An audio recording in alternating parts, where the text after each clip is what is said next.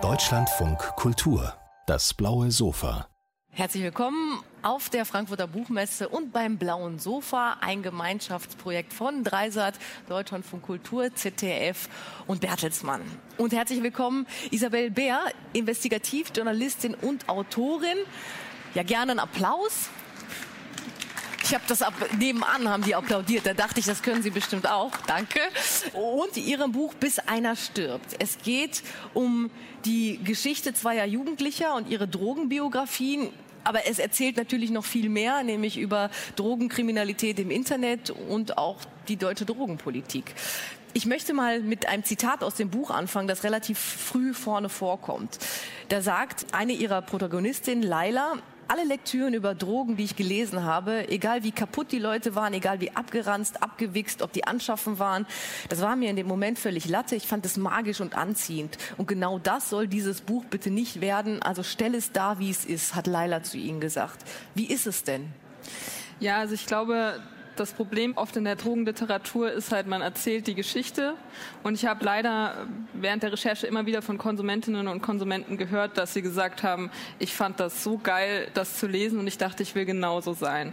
Und ich habe dann viel mit Experten auch gesprochen und da dann halt festgestellt, das, was es eigentlich braucht in solchen Büchern, sind auch Informationen. Also dass man nochmal sagt, das sind die Risiken zum Beispiel, die da mitschwingen. Das und das kann da auch passieren, wenn man das macht und dass man nicht allein jetzt diese Drogengeschichte stehen lässt, sondern auch erklärt, was sind die Hintergründe, mit welchen Problemen sind auch zum Beispiel Konsumentinnen und Konsumenten ja, konfrontiert, die man vielleicht gar nicht kennt, wenn man selbst nicht konsumiert.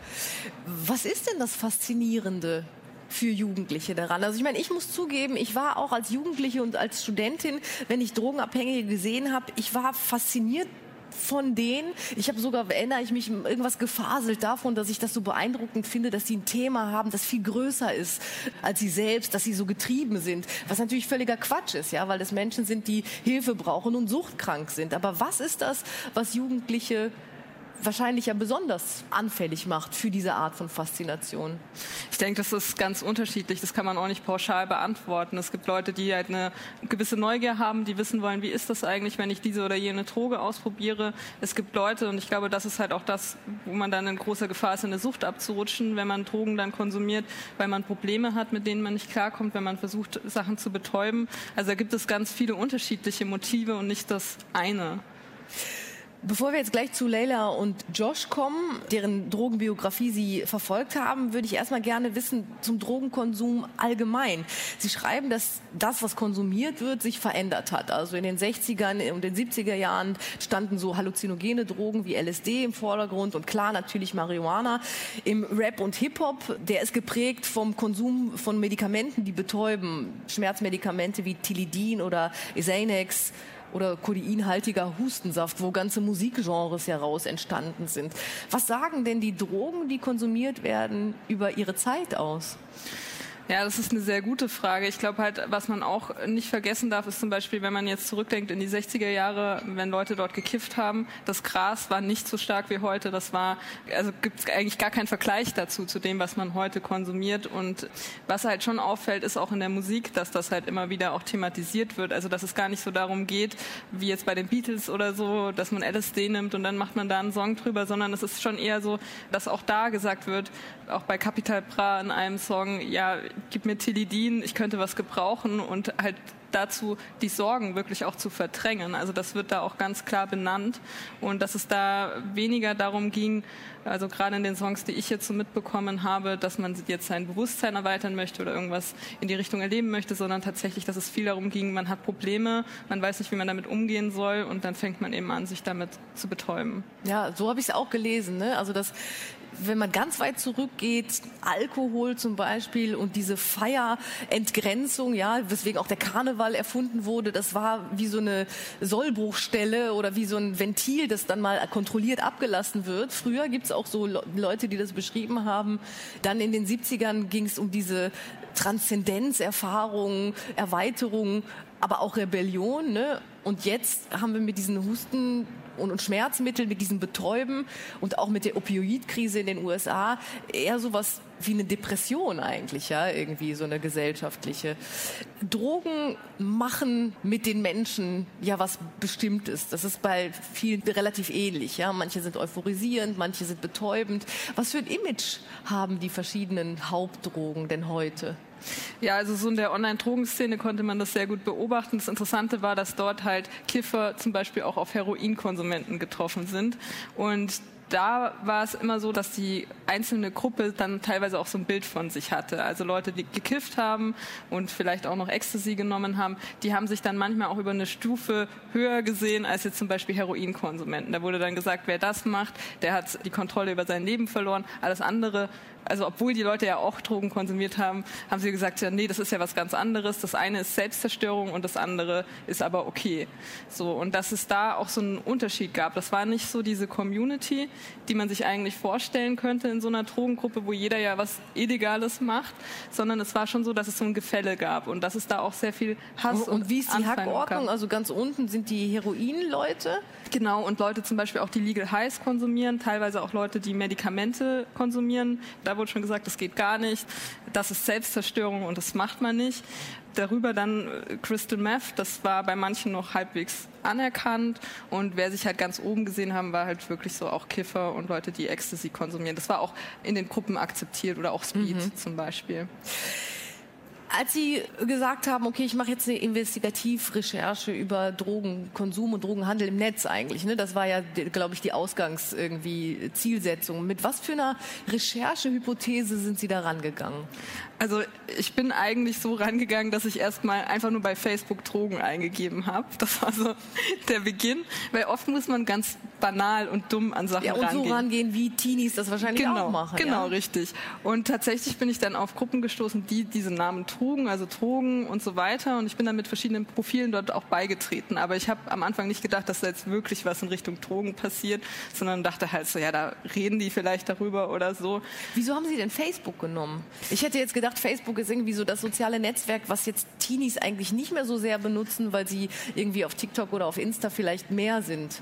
Genau, das war auch, das muss man sehen, das, ich habe die Recherche ja 2017 begonnen, da war das nochmal ein bisschen ah, anders. Okay. Mhm. Genau, aber das stimmt und das zeigt sich jetzt auch. Also damals war es dann so, ich bin beigetreten, habe gemerkt, Dort wird wirklich über Drogen geredet, dort werden sich lebensgefährliche Tipps gegeben und dort wird auch zum Teil mit Drogen gehandelt.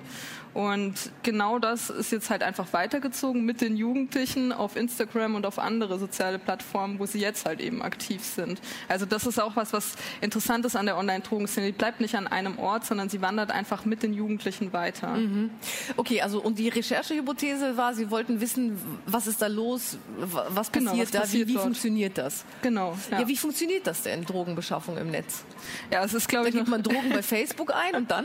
Ja, und dann ähm, kann man auch einfach so in einer Gruppe zum Beispiel fragen, so ja, wer kommt denn von dort und dort? Das war immer so die Frage, wo man genau wusste, hier wird nach Dealern gesucht. Das ist ja, wieso sollte man sonst nach jemandem fragen, der von dort oder dort kommt? So haben sich Leute vernetzt. Das war zum Beispiel auch für Leila ein Grund, diesen Gruppen beizutreten, dass wenn sie mal in einer anderen Stadt ist, dass sie dort schnell einen Dealer findet. Und das ist was, was man beobachten konnte. Und ansonsten ist es auch so, es gibt Legal High Shops oder auch Shops für neue psychoaktive Substanzen, die nicht unbedingt legal sind, aber die kann man schon. Erklären Sie kurz vielleicht noch Legal Highs? Genau, also Legal Highs sind Substanzen, die noch unter kein Gesetz fallen und deswegen legal sind. Also das sind dann neuartige Drogen. Manche davon werden dann mit der Zeit verboten, dann werden wieder neue auf den Markt geworfen. Aber auch die, die verboten werden, also diese neuen psychoaktiven Substanzen, kann man dann trotzdem in der Regel immer noch weiter im normalen Internet kaufen in bestimmten Shops. Und was machen die Legal Highs? Also wie wirken die? Das ist ganz unterschiedlich, halt je nachdem, was man ähm, bekommt. Wenn man jetzt von zum Beispiel von Kräutermischungen ausgeht, da sind ein paar jetzt auch schon illegal, aber da ist es zum Beispiel so, die sind sehr gefährlich. Also das sind an sich wirkungslose Kräuter, die sind mit synthetischen Cannabinoiden versetzt und wenn man die raucht, kann es sein, dass man daran stirbt. Also das ist wirklich heftig. Dann gibt es andere Substanzen, da könnte man sagen, zum Beispiel, ja, es gibt so LSD-Derivate. Das sind Substanzen, die dann im Körper wieder zu LSD umgewandelt werden, wohl wurde mir so erklärt. Da kann man das Risikoprofil eher abschätzen. Und dann gibt es aber auch wiederum Opioide. Die zum Teil sehr, sehr stark sind. Also wo man wirklich sagen kann, die sind im Milligramm-Bereich schon tödlich. Und auch die kann man sich zum Teil legal nach Hause bestellen. Und weil das ja neuartige Substanzen sind, die sind so neu, deswegen sind sie eben legal, weil sie noch nicht verboten sind, weil irgendwie ja. die Behörden eigentlich auch noch dahinterherkommen müssen, das überhaupt zu klassifizieren und zu finden oder erstmal zu wissen, dass es das gibt. Wie stelle ich mir das vor? Gibt es dann so einen Katalog wie bei Blumensamen, wo man sagt, ja hier wirkt so und so, die und die Beschreibung, so und so viel muss man davon dosieren oder wie funktioniert dann tatsächlich der Markt da? Also das kommt ganz drauf an, wenn man jetzt nach den Legal Highs geht, da merkt man, das richtet sich oft an eine sehr junge Zielgruppe. Und da wird oft nur gesagt, so und so wirkt das, angeblich. Aber man weiß zum Teil gar nicht, was ist jetzt eigentlich in diesem Päckchen drin. Das sind dann auch so bunte Päckchen. Ach, das, der Wirkstoff ist noch nicht mal also wie in so einer Zutatenbeschreibung genau. aufgeführt, oder? Nee, das wird, das wird oft gar nicht angegeben. Und es ist auch so, das wurde in Laboranalysen auch festgestellt, dass diese Kräutermischungen zum Teil nicht nur mit einem synthetischen Cannabinoid versetzt sind, sondern mit mehreren, was oft wahrscheinlich auch damit zu tun hat, dass die die Händler das dann auch in Betonmischern angeblich anrühren und dann halt noch Reste von der anderen Substanz mhm. dran sind und so weiter. Und es gab zum Beispiel auch eine Zeit lang, war das relativ in so Badesalze, hat man das mhm. genannt. Das hat jetzt natürlich nichts mit normalem Badesalz zu tun, aber auch das waren chemische Substanzen, die dann verkauft wurden und keiner wusste so genau, was da eigentlich drin enthalten ist. Und dann gibt es wiederum Substanzen, die als Reinstoff verkauft werden, wo man dann schon weiß, was es ist aber man weiß oft gar nicht, was jetzt die Wirkung ist oder welche Dosis tödlich ist. Das waren auch die Sachen, die Josh sich zum Beispiel bestellt hat. Und da hat er dann online immer wieder gefragt, so, kennt das schon jemand? Und da war meistens die Antwort, nee, noch nie davon gehört. Und er meinte dann, ja, bin ich wohl wieder der Erste und mal schauen, was das mhm. taugt. Und die Dosis müsste ja so ähnlich sein wie bei der und der Substanz. Aber wissen konnte er es halt nicht. Wo Sie jetzt schon von Josh sprechen, der ist im Internet an seine Drogen gekommen und Sie haben gesagt, dass Menschen wie Josh durch das Internet vielleicht auch erstmal die Möglichkeit hatten, an Drogen zu kommen. Weil, also im Gegensatz zu Christiane Fs Zeiten, wo man wirklich irgendwie raus auf die Straße musste und die Dealer finden musste und dann auch äh, verstehen musste, wie die Kontaktherstellung irgendwie läuft, dass es da natürlich was anderes ist. Was für Konsumentengruppen haben jetzt zu Drogenzugang dadurch, dass sie im Netz vertickt werden? Ja, also bei Josh ist es ja auch noch die Besonderheit, dass er auf einem Dorf gelebt hat, also wirklich ein kleines Dorf in Rheinland-Pfalz, wo man jetzt auch nicht sagen kann, da gibt es einen Bahnhof oder so, wo man jetzt einfach mal hingehen kann und sich was besorgen. Also er konnte sich das per Post nach Hause schicken lassen. Also das ist schon mal das eine.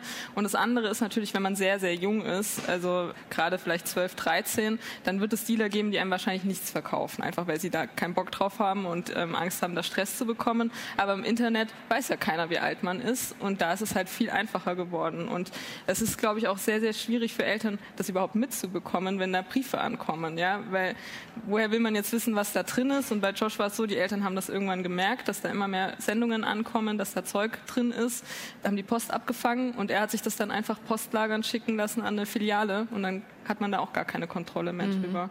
Also das ist halt auch das Ding und er musste nicht rausgehen, er musste sich nicht mit irgendwelchen zwielichtigen Gestalten abgeben. Das heißt, es gibt ja auch Jugendliche, die vielleicht sonst in der Drogenszene eher untergehen würden, die da nicht ernst genommen werden würden, denen man dann nichts verkaufen würde, sondern das Geld abnehmen. Aber auch die können sich jetzt ganz leicht Drogen beschaffen. Stichwort Kontrolle, die die Eltern nicht hatten. Aber diese Kontrolle haben auch die Sicherheitsbehörden ja nicht. Ne? Also es gibt ja eine so eine Serie How to Sell Drugs Online Fast, die auf der wahren Geschichte eines jungen Mannes oder eigentlich auch Jugendlichen äh, beruht, der in Leipzig aus seinem Kinderzimmer Drogen verkauft hat und ich glaube Millionen eingenommen hat. Gibt es auch eine Doku, die die echte Geschichte erzählt. Was machen die Sicherheitsbehörden? Haben Sie da was mitbekommen bei Ihren Recherchen? Recherchen, wie die da vorgehen oder eben auch nicht vorgehen? Ja, ich hatte damals, als ich ähm, angefangen habe mit der Recherche, war ich auch beim BKA und habe dort mit Ermittlern gesprochen und die meinten eben, ja, das Krasse ist, sie schauen den Straftaten zu, sie registrieren diese Straftaten, aber sie wissen einfach nicht, wer dahinter steckt. Und zum Beispiel die Handelsplattform, auf der Josh sehr viel bestellt hat im Darknet, Alphabay, die wurde dann abgeschaltet nach seinem Tod, ein paar Monate später. Aber da hat man einfach nachvollziehen können, wie die Verkäufer, die dort aktiv sind, einfach auf andere Handelsplattformen umgezogen sind. Und man merkt einfach, dagegen ist kein Ankommen. Also das funktioniert ja offensichtlich nicht. Es steht das zum Beispiel auch im Bundeslagebild Rauschgiftkriminalität über 2020, hat das BKA selbst geschrieben, im zehnten Jahr in Folge sind die Drogendelikte gestiegen. Sie gehen von einer sehr hohen Nachfrage aus. Das Internet hat sich etabliert als Markt und da Aber merkt woher man schon, wissen Sie denn, dass die Drogendelikte gestiegen sind? Also, also sie haben halt so viel mehr registriert. Also genau. Aber wie können Sie das denn registrieren, wenn das per Post nach Hause kommt? Da ist ja dann, das kriegt ja die Polizei nicht mit. Ja, das kommt halt drauf an, wenn man jetzt so Fälle hat wie bei zum Beispiel Shiny Flakes. ja, okay, mhm. Da ist es ja so, dass er behauptet hat, ja, ich speichere nichts von den Kunden, aber er hatte dann eine Tabelle, wo die ganzen Kundendaten drin waren, woraus dann Okay. wiederum tausende Verfahren entstanden sind. Also und natürlich. Aber das war ja auch nur ein Mega-Zufall, ne? Also Genau. das muss man sagen, bei, bei, bei Shiny Flakes, also dieser wahren Geschichte des Kinderzimmerdrogenhändlers, der hat dann auf einem Zettel im Müll sein Passwort für die Plattform wahrscheinlich oder für sein Login irgendwie bei der Plattform oder, oder für die Excel-Tabelle, ich weiß es nicht mehr. Auf jeden Fall hat der sehr ungeschickt gehandelt und die Polizei hat es dann auch noch gefunden. Also das war kein ermittlungstaktisches Glanzstück, sondern die hatten einfach nur richtig Glück, ne? Genau, ja, aber wenn man sich umguckt, dann merkt man auch, dass es, also ich kann mir nicht vorstellen, dass man das noch aufhalten kann. Also das ist einfach ganz klar. Wenn man zum Beispiel bei Telegram sucht, auch schon bei Telegram, kann man sich Drogen kaufen. Das ist eigentlich wie im Darknet oder auch auf Instagram unter bestimmten Hashtags bieten Leute diese Drogen an und verlinken dann noch irgendwie und sagen, hier ist meine WhatsApp-Nummer, schreib mir einfach. Also es ist so einfach, dass es wirklich jeder machen kann. Wir reden gleich noch drüber, was wir denn dagegen tun können oder sollten. Aber erstmal kommen wir doch mal zu Leila und äh, Josh. Deren Geschichte erzählen Sie. Wie haben Sie diese beiden Menschen gefunden? Ja, also als ich dann in diesen Gruppen war, wollte ich mich halt erstmal ein bisschen einlesen, verstehen, wer ist denn da eigentlich so aktiv. Was mich sehr interessiert hat, waren halt vor allem auch harte Drogen und habe dann auch gezielt gesucht nach Beiträgen zum Thema Heroin und Co. Und da bin ich dann auch immer wieder auf Kommentare gestoßen von Josh, der da eben sich drüber unterhalten hat mit anderen Nutzern. Und da ist mir aufgefallen, dass er ein großes Fachwissen hat. Also das ist was, was wirklich rausgestochen ist, weil es halt viele in der Gruppe gab, die wenig Ahnung hatten von dem Thema. Und er hat sich da wirklich auch ja auch so auf der chemischen Seite damit auseinandergesetzt. Er wusste, was passiert im Körper, wenn er dies oder jenes nimmt. Was für ein Typ war Josh? Also wie alt war er, als Sie ihn gesehen haben im Netz und wie, wie, haben, Sie haben schon gesagt, kleines Dorf in Rheinland-Pfalz, aber was noch? Genau, also ja, er hat dort ähm, zu dem Zeitpunkt, als er dort aktiv war in den Gruppen, war sein Leben eigentlich davon bestimmt. Also er war den ganzen Tag über fast nur noch online, hat dort Kommentare abgesetzt. Warum war so. er nicht in der Schule? Er hat die Schule abgebrochen, ist einfach nicht mehr hingegangen. Haben seine Eltern nicht gesagt, doch, hallo, geh doch mal? Doch, das, es kam wohl auch das Ordnungsamt nach Hause, hat ihn mitgenommen, hat ihn zur Schule gebracht, er ist wieder nach Hause gegangen. Also irgendwann, da kann man halt dann auch nichts mehr machen. Und ähm, wenn dann jemand 18 Jahre alt ist, wird es halt noch schwieriger. Also er war dann, als er in den Gruppen aktiv war, so 17 bis ähm, 19. Zwischendurch haben die Eltern ihn ja auch noch ins Internat, also die Eltern sind getrennt, ne, glaube Genau. ich, gewesen, aber er hatte zu beiden Eltern eigentlich einen guten Kontakt, die haben sich gekümmert. Die hatten dann wahrscheinlich als, verzweifelten Versuch gedacht, sie schicken ihn jetzt ins Internat. Das war ganz am Anfang, genau. Da hat er dann angefangen zu kiffen, also war genau die falsche, konnten sie aber nicht wissen, ja, irgendwie. Und, und genau, und dann ist er eben zu Hause geblieben und hat sich da eingeigelt. Ne? Aber sie haben beschrieben, dass er eh schon ein eher zurückgezogenes Kind war, schon als Genau. er klein war, ne? Dass er eigentlich nicht so gern, der, der war einfach gerne zu Hause. Ne? So. Ja, er war mega gern zu Hause. Seine Eltern haben mir auch erzählt, dass er gerne Freunde zwar um sich hatte, aber er ist nicht gern woanders hingegangen. Und das Internet hat ihm da natürlich ein, was geliefert, was super war für ihn. Er war in Gesellschaft, ohne dass er das Haus verlassen musste. Er konnte sich mit anderen da austauschen. Warum hat er diese Drogen nicht nur ausprobiert, sondern ist auch drauf hängen geblieben? Warum ist es bei Josh so und kann man daraus irgendwelche Schlüsse ziehen? Ich glaube, das ist sowas, was sich natürlich jeder wünscht, jedes Elternteil, dass man jetzt sagen kann, das ist dieser eine Punkt, warum das jetzt so gelaufen ist. Warum Josh ähm, damit nicht mehr aufhören wollte, weiß ich nicht. Das konnten mir seine Freunde nicht beantworten, das konnten mir auch seine Eltern nicht beantworten, das weiß ich nicht. Und ich glaube auch nicht, dass das relevant ist, weil man muss sich vorstellen, Leid ist für jeden individuell. Also es gibt für jeden Menschen irgendwas, was für ihn wirklich schlimm ist und sich vielleicht auch unüberwindbar anfühlt. Und ich glaube, das ist eher das, worauf man gucken muss. Es gibt einfach Jugendliche, die schwerwiegende Probleme haben, die sich für sie auch wirklich, wirklich schlimm anfühlen. Und oft wird das dann nur belächelt und gesagt, ach, stell dich nicht so an und komm erst mal in mein Alter und ich musste da auch schon durch und sowas. Aber das hilft nicht weiter, sondern es ist, glaube ich, sehr wichtig, die Probleme von Jugendlichen ernst zu nehmen, zuzuhören und halt auch einen Blick drauf zu haben. Aber bei Leila war es genauso. Ich konnte nicht, oder sie wollte mir nicht sagen, was so bei ihr der Auslöser war. Aber sie wusste, bei Leila, also sie, ich glaube, so habe ich es jedenfalls gelesen. Sie haben Josh nie persönlich getroffen. Haben Genau. Sie ihn denn gelesen, als er noch lebte oder erst hinterher? Erst hinterher, da war Ach er so. schon tot. Okay, also das heißt, Sie haben von ihm gelesen und sind dann recherchemäßig dahin gegangen und haben versucht zu erfahren, wer war Josh, mit wem hatte er Kontakt und dann konnten Sie sogar dann am Ende mit seinen Eltern sprechen, ne? Genau, also am Anfang war mir gar nicht bewusst, dass er nicht mehr lebt. Das ist dann erst mit der Zeit gekommen, als ich immer mehr Kommentare von ihm gelesen habe und dann auf sein Profil geklickt habe und dann gesehen habe, da steht nur noch in Erinnerung an, also dass er tot ist. Und das war dann auch der Punkt, wo ich den Kontakt zu den Eltern gesucht habe und später dann eben auch zu den Leuten, mit denen er online Kontakt hatte, wo eben auch Leila mhm. mit dabei war. Also Sie sagen, diese Probleme ernst nehmen hilft, ne? Das, das wäre so was, was Eltern dann tun können. Gibt es denn so Punkte oder Momente, Phasen, wo man jetzt rückblickend bei Josh sagen kann, wenn da was passiert wäre, das hätte was ändern können? Ich glaube, das große Problem ist, wenn jemand selbst nicht aufhören will, dann kann man so gut wie nichts machen. Weil das muss bei dieser Person Klick machen und diese Person muss das von sich aus wollen. Ich hatte ja auch Kontakt mit einigen seiner Freunde, die damals auch, als sie mit ihm zu tun hatten, sehr hart konsumiert haben. Und viele von denen konsumieren inzwischen gar nicht mehr. Und ich glaube, das ist halt so ein, bei manchen auch so ein Entwicklungsschritt. Das ist so ein Alter, manche hören dann auf, weil sie keinen Spaß mehr dran finden oder weil sie merken, so ich will das nicht mehr. Und an diesem Punkt ist Josh einfach nicht gekommen. Und das ist halt so das Ding. Also ich glaube, ja, man muss auch immer sehen, jeder hat ja auch unterschiedliche Affinitäten. Josh zum Beispiel hat auch Heroin ausprobiert und hat gemeint, das findet er langweilig, es macht ihm keinen Spaß. Und Leila ist davon abhängig geworden. Also auch das spielt ja, natürlich eine Rolle, welche Substanzen das sind, bei denen man dann auch hängen bleibt. Bei Josh hat aber natürlich auch eine Rolle gespielt, dass er in den Foren, dass es sowas gab wie so ein einerseits Wettbewerb, eine Konkurrenz, aber es ist irgendwie so eine krude Mischung eigentlich aus Unterstützung, Konkurrenz, Wettbewerb. Können Sie das beschreiben? Was fügen diese Drogenforen, in denen Jugendliche von ihren Erfahrungen berichten und von ihrem Konsum, dem Problem hinzu? Ja, also das ist natürlich zum einen der Austausch. Also an sich muss man halt verstehen, dass ja da schon eigentlich das ein gesellschaftliches Problem ist. Weil warum sind die Jugendlichen dort? Das fängt oft damit an, dass sie keine Ahnung haben von Drogen und eigentlich mehr dazu wissen wollen. Und viele wollen auch in einem Ausmaß konsumieren, dass sie sich nicht damit umbringen und fragen deswegen. Das Problem ist aber, die Leute, die antworten, haben halt selbst oft keine Ahnung oder sind selbst gerade high, wenn sie dann auf die Sachen antworten. Das macht es sehr gefährlich. Und das nächste ist, es ist halt ein Alter, ne, da möchte jeder cool sein, man möchte noch cooler sein als der andere und man teilt dann eben Bilder, wo man dann seit drei Tagen wach ist und dann wird darüber diskutiert, wer jetzt schon am längsten wach war und wie viele Tage am Stück man nicht geschlafen hat.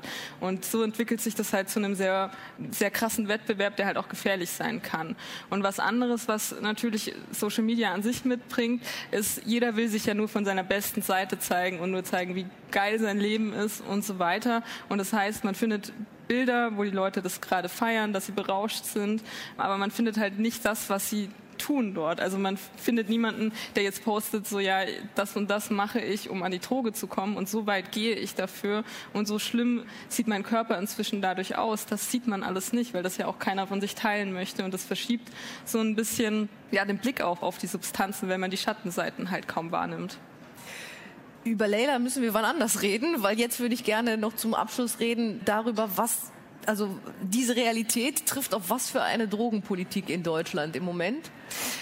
ja, eine, die auf jeden Fall sehr realitätsfern ist. Und das Schlimme ist ja, Konsumenten werden kriminalisiert. Das heißt, wenn man Drogen besitzt, dann ist man ja eigentlich schon, also solange sie illegal sind, ist man ja kriminell und muss Strafverfolgung fürchten. Und was Obwohl bei Cannabis ja nicht, ne? Also da wird von der Strafverfolgung in manchen Bundesländern ja genau, abgesehen. Kommt ne? auf das Bundesland an, aber wenn man jetzt davon ausgeht, zum Beispiel, man konsumiert mit Freunden und jemand kommt nicht drauf klar. Was ich in den Gruppen leider immer wieder gelesen habe, waren Leute, hey, der kotzt, ich, ich weiß nicht, was ich machen soll, helft mir weiter. Und die Leute schreiben das in die Gruppe. Und warum machen sie das? Weil sie Angst haben, dass die Polizei kommt, wenn sie jetzt den Notarzt rufen. Weil sie vor dieser Strafverfolgung Angst haben. Und das bedeutet ja, dass das ein Fehler ist, weil da Menschen in Lebensgefahr geraten. Und ich finde, niemand sollte Angst haben müssen, den mhm. Notarzt zu rufen. Und genau das ist was, wo man ansetzen könnte. Dass Aber stimmt das denn?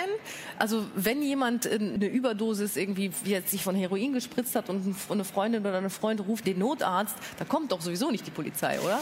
Also es wurde in den Gruppen immer dazu geraten, nicht zu sagen, was es ist, sondern nur, ja, der atmet nicht mehr oder und so weiter, weil es wohl hieß, das haben manche wohl so auch erlebt, dass die Polizei mitkommt kommt, wenn es heißt, da sind Drogen im Spiel. Wie genau das abläuft, weiß ich nicht, aber diese Angst war auf jeden Fall sehr präsent.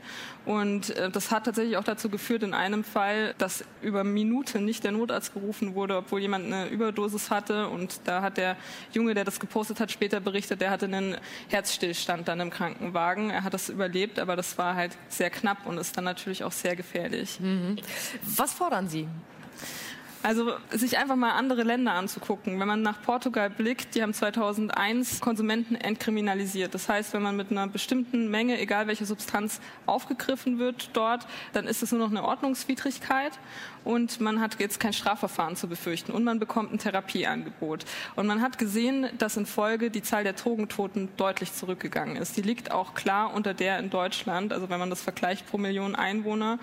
Das ist was, was sehr gut funktioniert hat und ich glaube, das wäre so ein erster Schritt, den wir in Deutschland auch gehen und der könnten. Vorteil in Portugal ist quasi auch noch, ja, weil dann alle sagen, ja, wie sollen wir das denn jetzt noch bezahlen und wieso sollen wir denn quasi den Konsum alimentieren, ist, dass alles, was auf der anderen Seite eigentlich unternommen wird, nämlich das zu verhindern, Drogen zu verfolgen, Menschen einzusperren, in Gefängnissen sitzen zu lassen, dass das halt eben wegfällt, wenn man einfach den Menschen mit seinem Konsum behandelt und nicht versucht, irgendwie das kriminell irgendwie aufzuarbeiten oder dem Herr zu werden. Genau, ja. Und der Handel ist natürlich weiterhin auch dort verboten und wird verfolgt. Und was lehrt uns denn die Geschichte der Niederlande? Weil denen fliegt die Drogenpolitik ja gerade so ein bisschen um die Ohren. Also zuletzt ist ein Journalist ermordet worden, der gegen den Clanchef aussagen wollte. Das war, glaube ich, so das, was das nochmal ganz offensichtlich gezeigt hat. Die Niederlande haben Cannabis legalisiert, in so, zum Teil sogar sehr hohen Mengen, aber den Verkauf haben sie legalisiert, aber die Bereitstellung und die Herstellung nicht, was natürlich einen fantastischen Markt schafft, einen noch besseren Markt für kriminelle und organisierte Kriminalität, die die Drogen dann bereitstellen, oder? Ja, und es ist ja auch so, man, also wenn man in den Niederlanden in den Coffeeshop geht, man wird nicht aufgeklärt. Das sind ja auch Dinge, die noch dazukommen. Man weiß ja auch nur ungefähr, was soll das angeblich enthalten. Da gibt es ja auch gar keine staatlichen Kontrollen. Das sind alles Probleme, die sich daraus ergeben. Und es ist ja auch so ein richtiger Drogentourismus dort entstanden. Ich glaube, wo wir eher hinblicken sollten, ist nach Kanada, wo Cannabis bereits legalisiert worden ist und das eben auch in einem geregelten Maß. Und also äh, legalisiert auch in der Herstellung. Ne? Da genau, gibt es sowas genau. wie Pharmafirmen, die aber jetzt Cannabis züchten ne? in Gewächshäusern. Genau, und das wird dann in speziellen Geschäften auch verkauft. Und da kann man sich was abgucken davon. Auch zum Beispiel, was schiefgelaufen ist. Dort ist es nämlich so, das ist zu teuer in diesen Läden. Und das heißt, viele kaufen immer noch ihr Gras auf der Straße, weil es ihnen einfach in diesen Läden zu teuer ist. Das dürften wir, wenn wir es in Deutschland legalisieren würden, nicht so machen. Mhm. Aber ganz wichtig ist halt, man muss sich klar sein, in Deutschland wird so oder so Cannabis konsumiert. Das war das nämlich das Ding, weil ich hatte eigentlich immer gedacht, so ja, aber warte mal, wenn wir es legalisieren und dann auch ein Argument ist, dann kann man die Abgabe eben kontrollieren und dass das äh, jüngere Kinder oder Jugendliche nicht kriegen, dann habe ich gesagt, ja gut, dann schicken die wie bei Alkohol, so wie wir das früher gemacht haben, halt die Älteren vor und die verteilen es dann an die Jugendlichen habe aber gemerkt jetzt in der Recherche, dass man es einfach nie verhindern können wird, dass Drogen konsumiert und verkauft werden. Also das ist utopisch und die Prohibition in Amerika hat auch nicht dazu geführt, dass die Leute weniger Alkohol trinken. Die hat einfach nur dazu geführt, dass organisierte Kriminalität sich besser organisiert hat. Ja, und da habe ich dann auch gedacht, okay, wenn man es nicht abschaffen kann, muss man gucken, dass man das in die Bahn lenkt, die am wenigsten Schaden verursachen. Ne? Genau, da muss man ja nur mal gucken. Es gibt zum Beispiel so eine Seite, die heißt Dirty Weed. Da kann man mal nachgucken, was es alles so an Streckmitteln gibt in Gras. Und das ist heftig. Und dann muss man sich vorstellen, es mag sein, und das wird auch passieren äh, bei einer Legalisierung, dass dann Erwachsene an Jugendliche Gras weitergeben. Aber dann ist es zumindest keins, das jetzt verunreinigt ist mit Glassplittern oder anderen Dingen, die hochgradig schädlich sind oder auch synthetische Cannabinoide, an denen man im schlimmsten Fall sterben kann, sondern dann ist es zumindest Gras, das diese Gefahr nicht mitbringt. Mhm. Und ja, Jugendliche haben schon immer Gras konsumiert. Das wird man nicht verhindern können, aber man kann zumindest den Schaden dann eingrenzen. Allerletzte Frage. Was raten Sie Freundinnen, Freunden und Eltern? Was kann man machen, wenn man merkt, jemand kommt aus der Sucht nicht raus? Also allgemein sich zu informieren. Also was mir auch immer wieder von Konsumentinnen und Konsumenten gesagt wurde, war keine Verbote, keine Schimpftiraden oder was in die Richtung, sondern erstmal versuchen zu reden. Ich habe auch kürzlich mit Leila nochmal drüber gesprochen und sie meinte zu mir, so dass man zu Hause einen Safe Space hat, weil sonst macht man das halt heimlich, geht irgendwie an unsichere Orte, um zu konsumieren, dass man diesen Safe Space versucht zu erhalten, solange es einem noch damit halbwegs gut geht. Und sie meinte, was sie am meisten berührt hat, war, wenn ihre Eltern Ich-Botschaften gesendet haben, so in die Richtung, ich mache mir Sorgen deswegen und nicht so, ja, was machst du da und was sollen die Nachbarn von uns denken, sondern eher so, hey, ich mache mir Sorgen, ähm, was können wir denn da machen, was könnte dir helfen und auch sich umzugucken, wenn das Kind jetzt zum Beispiel noch nicht bereit ist, damit aufzuhören, dass man schon mal weiß, wo gibt es Anlaufstellen, wenn das Kind soweit ist, dass man dann schon informiert ist. Und natürlich das Thema Safer Use ist ganz zentral, dass man sich darüber informiert, wie kann man dafür sorgen, dass das Kind, wenn es schon konsumiert, sich nicht mehr schadet, als es jetzt durch die Substanz ohnehin schon tun wird. Vielen Dank, Isabel Bär. Danke auch. Bis einer stirbt heißt das Buch von Isabel Bär.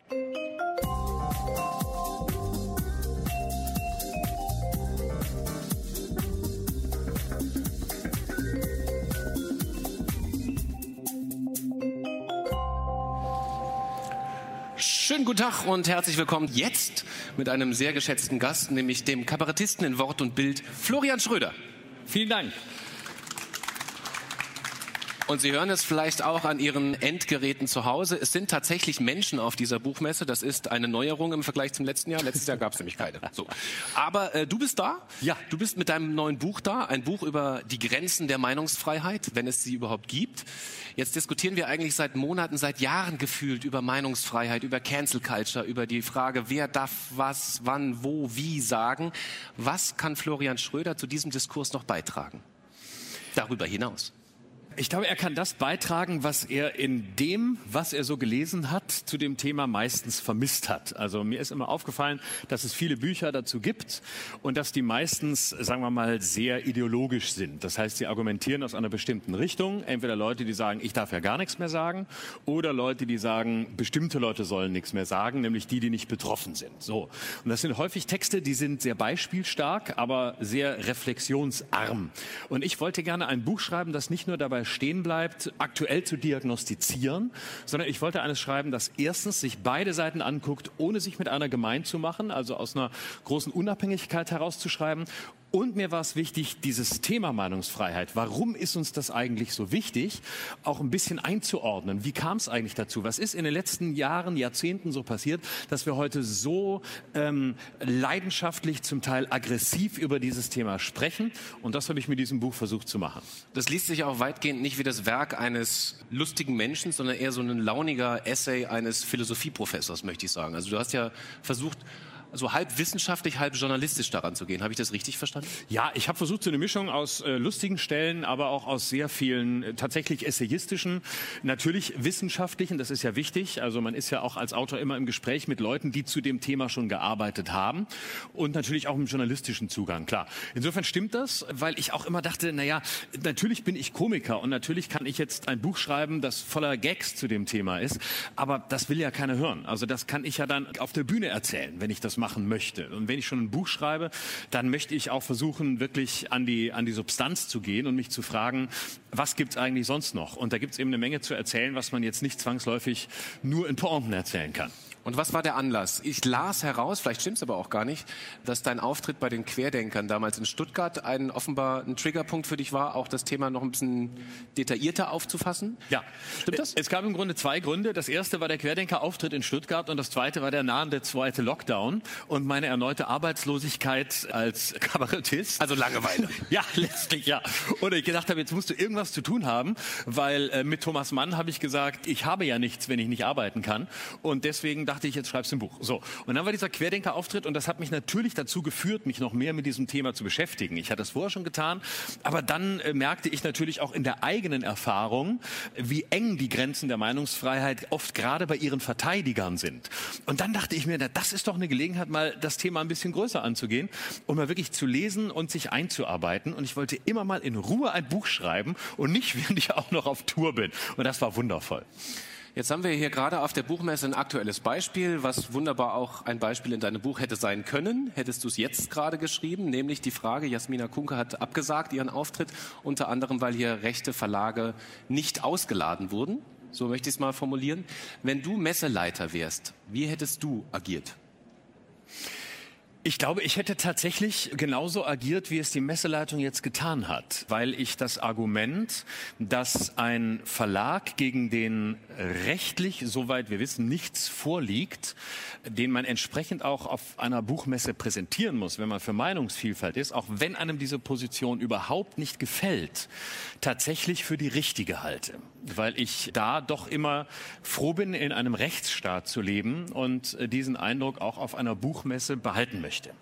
Kannst du nachvollziehen, dass es eine offenbar immer größer werdende Gruppe gibt, die sagt, nee Leute, das reicht nicht mehr. Wir können uns jetzt nicht mehr auf Neutralität und Meinungsfreiheit berufen. Wir müssen jetzt auch mal ein klares Zeichen setzen, wenn es um Rechtsextremisten geht. Gerade in diesen Zeiten, wo das ein gefährliches Problem immer mehr wird, dass wir einfach sagen müssen, nee, Neutralität reicht nicht mehr. Wir müssen jetzt mal klare Kante zeigen und wir könnten ja theoretisch zumindest als, als privater Veranstalter sagen, nee, du kommst nicht.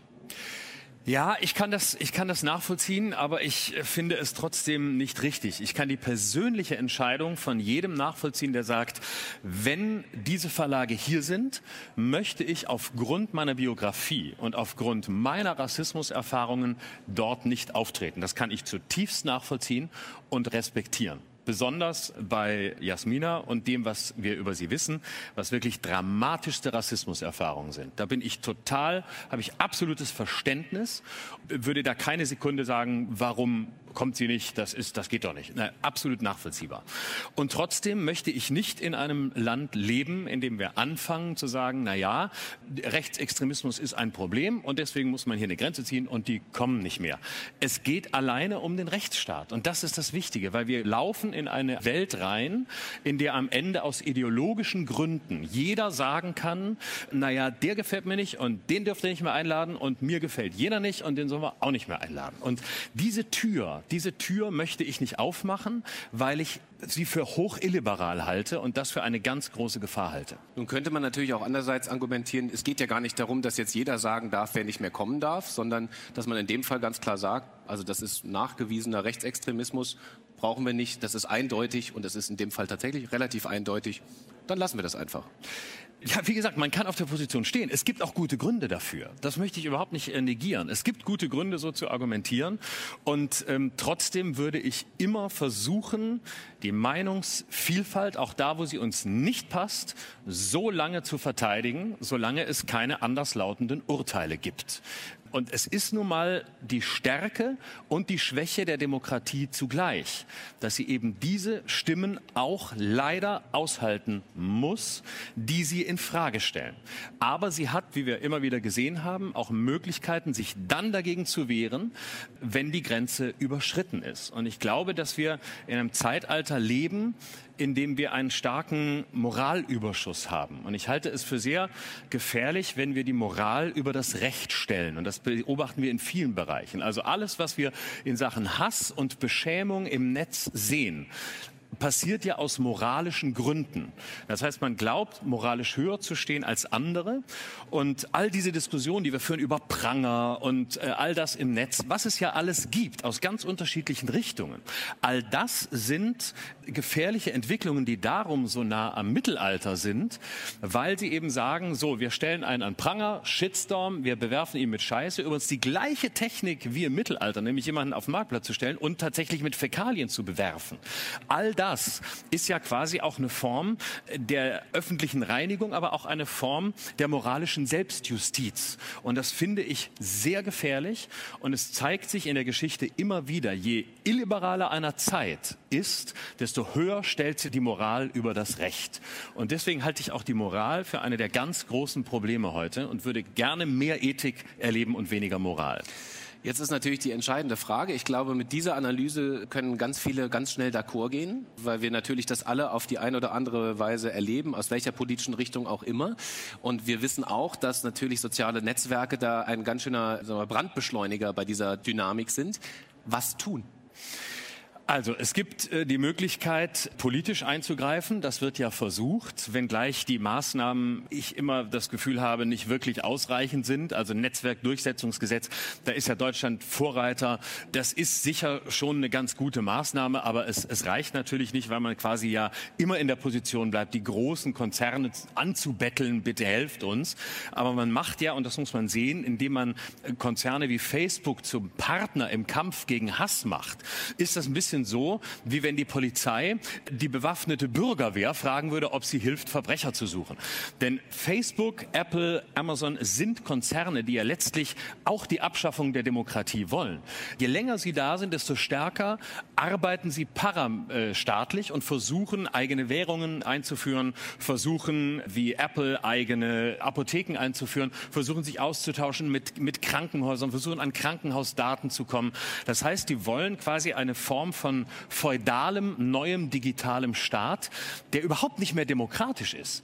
Das heißt, all dieses Getue, Meinungsfreiheit nur bei uns, hier, wir sind die Orte, da kann noch jeder alles sagen, ist ja quasi nur die Einstiegsdroge, ein Scheinliberalismus, um ein ganz anderes System einzuführen, in dem Nationalstaaten und auch nationale oder internationale Ökonomien keine Rolle mehr spielen, sondern sie alles diktieren. Und deswegen finde ich das so, so schwierig. Und ansonsten, was, was heißt das schwierig? Also ich meine, was bedeutet das am Ende? Facebook zerschlagen, Machtlosigkeit anerkennen, aufgeben? Nein. Also Facebook zerschlagen ist tatsächlich eine Idee, die mir lange unsympathisch war, aber langsam sympathischer wird, obwohl ich äh, da auch eigentlich sehr vorsichtig bin. Aber irgendwann kriegt das Ding eine Gigantomanie und eine Größe, dass es einfach gefährlich wird. Aber in der Rechtsprechung in den USA ist es ja auch schriftlich festgehalten. Äh, Facebook darf und kann alles machen. Die EU hat das quasi fast wörtlich übernommen. Und ja, es wird irgendwann dazu kommen, dass wir uns fragen müssen, wie gehen wir mit diesen Konzernen um? Müssen wir sie zerschlagen und wie machen wir es? Und ansonsten gibt es für den Einzelnen nur die Möglichkeiten, mitzumachen und es besser zu machen. Also was ich zum Beispiel versuche, ich bin ja da auch. Ich bin bei Instagram, ich bin bei Facebook, ich bin bei Twitter. Ich rede da nicht als Unschuldiger. Wir haben gerade eben vor diesem Gespräch noch eine Insta-Story gemacht. Na, natürlich, ich bin da auch. Und äh, das ist ja die Janusköpfigkeit. Und das ist ja auch die Ambivalenz, für die ich in dem Buch so sehr plädiere. Wir sind nicht nur Täter und wir sind nicht nur Opfer. Wir sind nicht nur die Guten, wir sind auch nicht nur die Bösen. Ich kritisiere das hier öffentlich, aber ich bin Teil davon. Und ich bin in dem Moment in der Position, mit, mit dieser Ambivalenz umzugehen. Und das Einzige, was ich tun kann, ist, es so gut wie möglich zu machen und es anders zu machen und mich nicht auf das Niveau derer herabzubegeben, die ich die ganze Zeit kritisiere. Das heißt aber, äh, im Endeffekt plädierst du auch dafür, jetzt ist ja so ähnlich, was du gerade gesagt hast, das persönliche Verhalten spielt natürlich eine Rolle. Man kann das natürlich besser machen für sich persönlich, aber es ist so ähnlich wie in Klimafragen. Es hilft ja nicht, wenn ich eine Bambuszahnbürste benutze und ansonsten politisch inaktiv bin. Es würde viel mehr helfen, wenn wir bessere Gesetze hätten, die zum ja. Beispiel den Klimawandel besser eindämmen würden. Klar. Das spielt ja bei dieser Frage eigentlich genau die gleiche Rolle. Denn es hilft natürlich also es schadet Facebook ja nicht, wenn ich quasi eine Ethik des Teilens verfolge und nur noch sinnvolle Inhalte ja. poste. Das schadet ja Facebook überhaupt nicht. Nein. Wir müssen ja irgendwie eine politische Maßnahme auf die Strecke bringen. Wie? Also ich denke, es geht darum, dass wir versuchen, international stärker zu werden, weil nationale Gesetze reichen einfach nicht aus. Das sieht man ja. Also sowas wie das Netzwerkdurchsetzungsgesetz, das angesprochene, ist eine gute Maßnahme, aber es ist eben nicht machtvoll genug. Und das Problem ist, dass ich diese internationale Zusammenarbeit, die es bräuchte, um diese Konzerne einzuhegen, nicht sehe, weil es viel zu viele unterschiedliche Interessen gibt, unterschiedliche Interessen schon innerhalb der EU. Die USA haben wieder andere Interessen, China wieder andere. Und hier bräuchte es eine globale politische Zusammenarbeit, um Gesetze auf den Weg zu bringen, die wirklich so durchschlagskräftig sind, dass man da handeln kann. Nun bin ich kein Politiker, das kann ich nur so allgemein formulieren, aber ich sehe die Gefahr, dass wir hier Ähnlich übrigens wie beim Klimawandel, und da stimmt tatsächlich der Vergleich sehr gut, dass wir hier aufgrund der Unfähigkeit, wirklich international zu kooperieren und unterschiedliche humanistische Mindestmaße anzulegen, wahrscheinlich auch hier scheitern könnten. Du hast ja, jetzt reden wir relativ lange über soziale Netzwerke. Du hast auch ein großes Kapitel darin. Auch die Janusköpfigkeit wird da sehr deutlich. Du gehst aber die verschiedenen Freiheitsformen an. Also wir haben jetzt schon mal ganz kurz über das Thema Meinungsfreiheit gesprochen. Es geht auch um Medienfreiheit und auch um natürlich, das ist dein Beruf, um Kunstfreiheit. Ja. Darf der Satiriker, muss der Satiriker jeden durch den Kakao ziehen? Unabhängig von seiner Herkunft, Identität und so weiter. Also die grundsätzliche Antwort ist ja. Und dann kommt das Aber. Mhm. Es ist die Frage, wie man es macht und in welcher Art und Weise man Mhm. es macht. Was man damit verfolgt. Ein Witz auf Kosten einer Minderheit, der einfach nur eine Minderheit beleidigt, ohne damit eine Botschaft zu transportieren, wäre für mich ein stilistisches Tabu und finde ich einfach schlecht. So, nun ist der Punkt, auch schlechte Kunst darf es geben und soll es geben. Aber sie wird dann entsprechend kritisiert werden. So. Aber ich finde es ganz wichtig, dass wir zunächst sagen, ja, es darf jeder verarscht werden. Alter Satz von Herbert Feuerstein. Das ist als Grundprinzip wichtig. Auch wenn wir in der, in der Differenzierung sehr genau hingucken müssen, was gut ist und was nicht und was richtig ist und was nicht. Ich finde nur diese Prämisse deshalb wichtig, weil wir sonst von Anfang an sagen, na ja, da darf man nicht und da sollte man auch nicht und jene Gruppe nimmt man aus und dann nimmst du am Ende alle Gruppen aus, weil sich alle immer irgendwie verletzt fühlen können und dann machst du eben gar keine Witze mehr. Und das wäre natürlich auch traurig. Du hast da geschrieben, jeder darf und muss Ziel des Sports werden dürfen, schränkst dann aber ein, wir alle sind ja, und da kommt wieder das Internet ins Spiel oder die Globalisierung ins Spiel, wir alle sind ja dank Internet nur einen Klick entfernt von Gesellschaften, in denen diese Art Spott sinngemäß gar nicht verstanden wird als Spott. Das heißt, wie ist es in deinem Berufsleben? Wie machst du das? Wenn du einen Witz schreibst, würdest du sagen, gut, in Deutschland funktioniert der, da wird sich vielleicht jemand aufregen drüber, aber wie du schon richtigerweise gesagt hast, jeder muss verarscht werden dürfen. Machst du dir Gedanken darüber, was das bedeuten könnte im Ausland? Wohin dieser Witz getragen werden kann? Wen er vielleicht darüber hinaus verletzen könnte? Ja, der Gedanke ist schon da, klar. Einfach weil es wichtig ist, äh, das im Blick zu behalten und weil man ja auch als Komiker oder besonders als Komiker eine Verantwortung des eigenen Sprechens hat. ne? Also das heißt, ich kann natürlich immer sagen, huhu, ich bin Satiriker. Am Ende war ich es nicht, weil haha, es war ein Witz. Das finde ich aber recht billig, weil natürlich haben auch wir eine Verantwortung für die Pointen. Wir müssen uns im Zweifel auch dazu bekennen. Es ist zwar oft langweilig, Witze zu erklären, aber manchmal gehört es dazu. Ein, ein Witz hat einen Sinn und der, der ihn macht, sollte immer größer sein als der Gag, den er macht und äh, darüber reden können und darüber auch erklären können, ähm, wie er zu dieser Einschätzung kam, die der Pointe zugrunde liegt. Ne? So, und entsprechend gucke ich natürlich auch, welche Wirkung könnte ein Gag haben und versuche immer für mich in alle Richtungen eine Abwägung zu finden, wie könnte der verstanden werden, wie könnte er auch missverstanden werden. Und ich glaube, dass ich da einen ganz guten Radar habe, aber ich gebe zu, manchmal rutscht einem etwas durch. Also das fängt im harmlosen Bereich an, dass man manchmal eine zusätzliche Ebene in einem, in einem Gag hat, die vielleicht harmlos ist, wo Zuschauer kommen und sagen, ach, ich habe so verstanden und du denkst, verdammt, stimmt, da habe ich beim Schreiben gar nicht dran gedacht.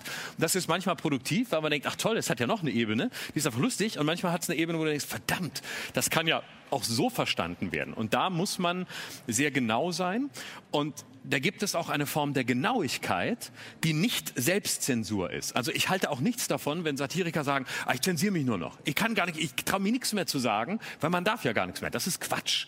Das, das stimmt nicht. Es gibt einen Unterschied, ob ich sage, ich bin genau oder ob ich von Anfang an da sitze und sage, oh, ich zensiere mich. Und wenn ich das Gefühl habe, mich permanent zu zensieren, dann habe ich vielleicht vorher auch viele Sachen gesagt, die ich einfach vielleicht besser nicht gesagt hätte, weil sie einfach schlecht waren.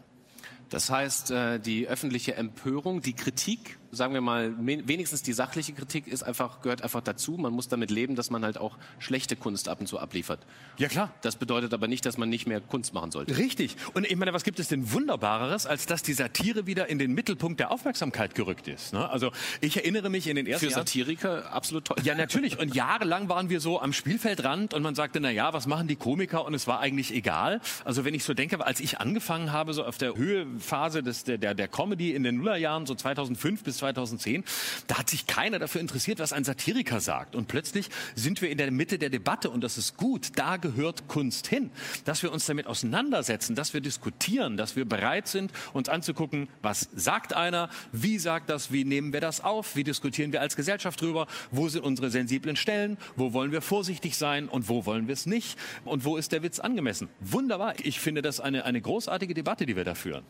Nehmen wir doch noch mal ein Debattenthema aus deinem Buch auch raus. Du hast über einen äh, Blogger geschrieben, Don Alfonso. Manche werden ihn kennen, ist vor allem bei Twitter eine größere Nummer. Ja. Er ist eigentlich Herr Meier vom Tegernsee und ist Kolumnist bei der Welt. Richtig. Da gibt es jetzt Menschen, die sagen, wie, diesem Mann darf keine Plattform geboten werden, er darf nicht beschleunigt und äh, verstärkt werden durch eine Zeitung wie die Welt, weil mindestens seine Follower äh, Todesdrohungen an Menschen aussprechen und von ihm aufgestachelt werden. Du hast das Thema auch in deinem Buch verhandelt. Wie ist der endgültige Schluss? Wenn du Weltchefredakteur wärst, würdest du ihn weiter beschäftigen oder nicht? Ja, ich habe mich extra dieses Themas angenommen, weil ich mich, weil ich wusste, dass ich mich damit quälen würde, weil die Ebenen eben so schwer sind. Es ist halt nicht so einfach. Ne? Also du hast quasi einen Kolumnisten, der ab und zu mal über die Grenze geht, aber den ich als Kolumnisten, äh, auch wenn ich vieles nicht teile, äh, gar nicht für das ganz große Problem halte, sondern du hast hier das Problem der Follower, Genau. die viel gefährlicher sind und die, die äh, zum Teil in seinem Namen natürlich Dinge tun, die absolut undenkbar sind. Also da mussten Menschen schon umziehen, weil die die verfolgt haben, vor der Tür standen und so weiter. Gefahr für Leib und Leben. Absolut. Ich würde, wenn ich Chefredakteur wäre, ihn, es ist für mich sehr schwer vorstellbar, Chefredakteur der Welt zu sein. Ich würde ihn mutmaßlich Froschert kann das ja nicht ewig machen. ja, richtig, da muss ich kommen. Ich würde es mutmaßlich ähm, an andere Bedingungen knüpfen. Ich würde es daran knüpfen, was ich ja auch im Buch schreibe, nämlich, dass dieser Mann sich in einer klaren Art und Weise von dem Vorgehen seiner Follower distanziert. Und dann würde ich ihn, glaube ich, schreiben lassen.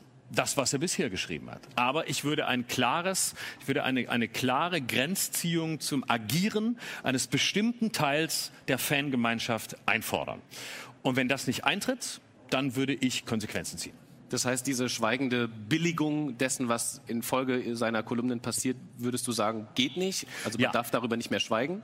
Ja, vor allem die Verteidigungslinie finde ich da so schwierig, weil Porsche hat ja an der Stelle immer sagt, das ist der linke, das sind die linke, ist der linke Mob, der will den kaputt machen und der gehört hier dazu. Das heißt, ich habe bisher noch nicht festgestellt, dass sich jemand bei der Welt einlässt auf die inhaltliche Diskussion, die geführt wird, sondern es heißt immer, ach, das sind die linken Idioten, die wollen uns den Don kaputt machen. Und das will aber gar keiner, äh, sondern man will ja, man will eine Debatte darüber. Und wenn man sich da so drüber stellt, halte ich das für hochproblematisch, weil man dem Kern aus dem Weg geht. Und das finde ich dann verantwortungslos, weil man dann auch quasi die Meinungsfreiheit missbraucht und eigentlich die Verantwortung, die man hat, da rausnimmt. Und jede Freiheit bedeutet Verantwortung, insbesondere die Meinungsfreiheit. Was hat Meinungsfreiheit mit Privatsphäre zu tun?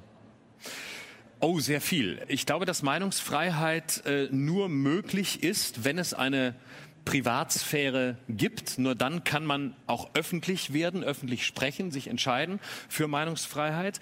Und ähm, es gibt aber äh, auf der anderen Seite auch Meinungsfreiheit nur da, wo es Privatsphäre gibt. Also es gibt beides. Das heißt, ich muss wissen, dass ich im Zweifel mit meiner Meinung sicher bin. Deswegen gibt es ja die Möglichkeit, auch im Internet anonym zu bleiben. Also es gibt ja nicht nur die böse Anonymität, nämlich Leute, die sich versuchen zu verstecken, um ihren Hass zu verbreiten, sondern ganz viele Menschen in Diktaturen, Whistleblower brauchen Anonymität, brauchen den Schutz der Anonymität, um überhaupt auf eine Bühne treten zu können. Insofern finde ich das essentiell wichtig, dass wir diese Möglichkeit haben und dass wir die Möglichkeit haben, im Internet auch anonym zu sein. Wir müssen nur wesentlich wacher und aufmerksamer sein bei denen, die diese Anonymität missbrauchen. Wie ich überhaupt grundsätzlich der Auffassung bin, dass es Privatsphäre braucht, einen privaten Raum braucht, um öffentlich sprechen zu können. Denn das ist ja quasi eine meiner Diagnosen, dass wir öffentlichen und privaten Raum vermischen, dass wir gar keine Trennung mehr vornehmen, sondern dass jeder glaubt, das, was er privat sagt, auch in der Öffentlichkeit sagen zu dürfen. Aber es gibt fucking keinen Grund, in der Öffentlichkeit fucking zu sagen. Doch, außer wenn ich sage. Aber sonst ist es, muss man dieses Fern trennen. Und je mehr ich weiß, ich habe einen Schutz des Privaten, desto mehr kann ich auch öffentlich agieren. Florian Schröder darf auch in der Öffentlichkeit fucking sagen. Ganz herzlichen Dank an dieser Stelle für das Gespräch. Und das ist der Applaus für Florian Schröder. Herzlichen Dank. Dankeschön. Vielen Dank für die Einladung. Dankeschön.